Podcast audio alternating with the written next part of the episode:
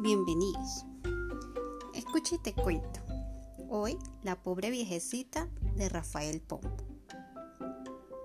Érase una viejecita sin nadita que comer, sino carnes, frutas, dulces, tortas, huevo, pan y pez.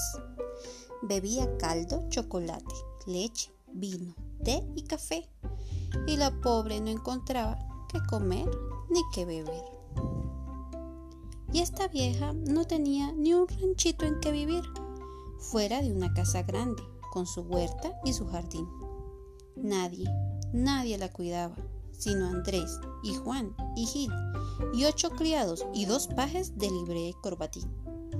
Nunca tuvo en qué sentarse, sino sillas y sofás, con banquitos y cojines y resorte al espaldar ni otra cama que una grande más dorada que un altar, con colchón de blanda pluma, mucha seda y mucho lana.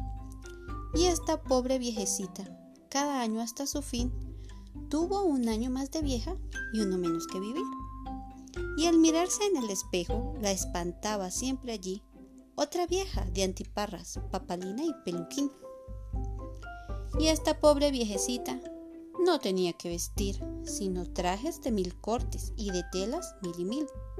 Y a no ser por sus zapatos, chanclas, botas y escarpín, descalcita por el suelo, anduviera la infeliz. Apetito nunca tuvo, acabando de comer, ni gozó salud completa cuando no se hallaba bien.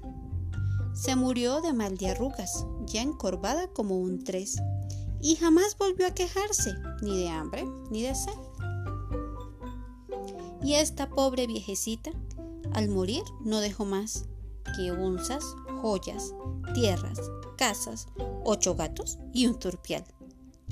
Duerma en paz y Dios permita que logremos disfrutar las pobrezas de esa pobre y morir del mismo mal. Fin.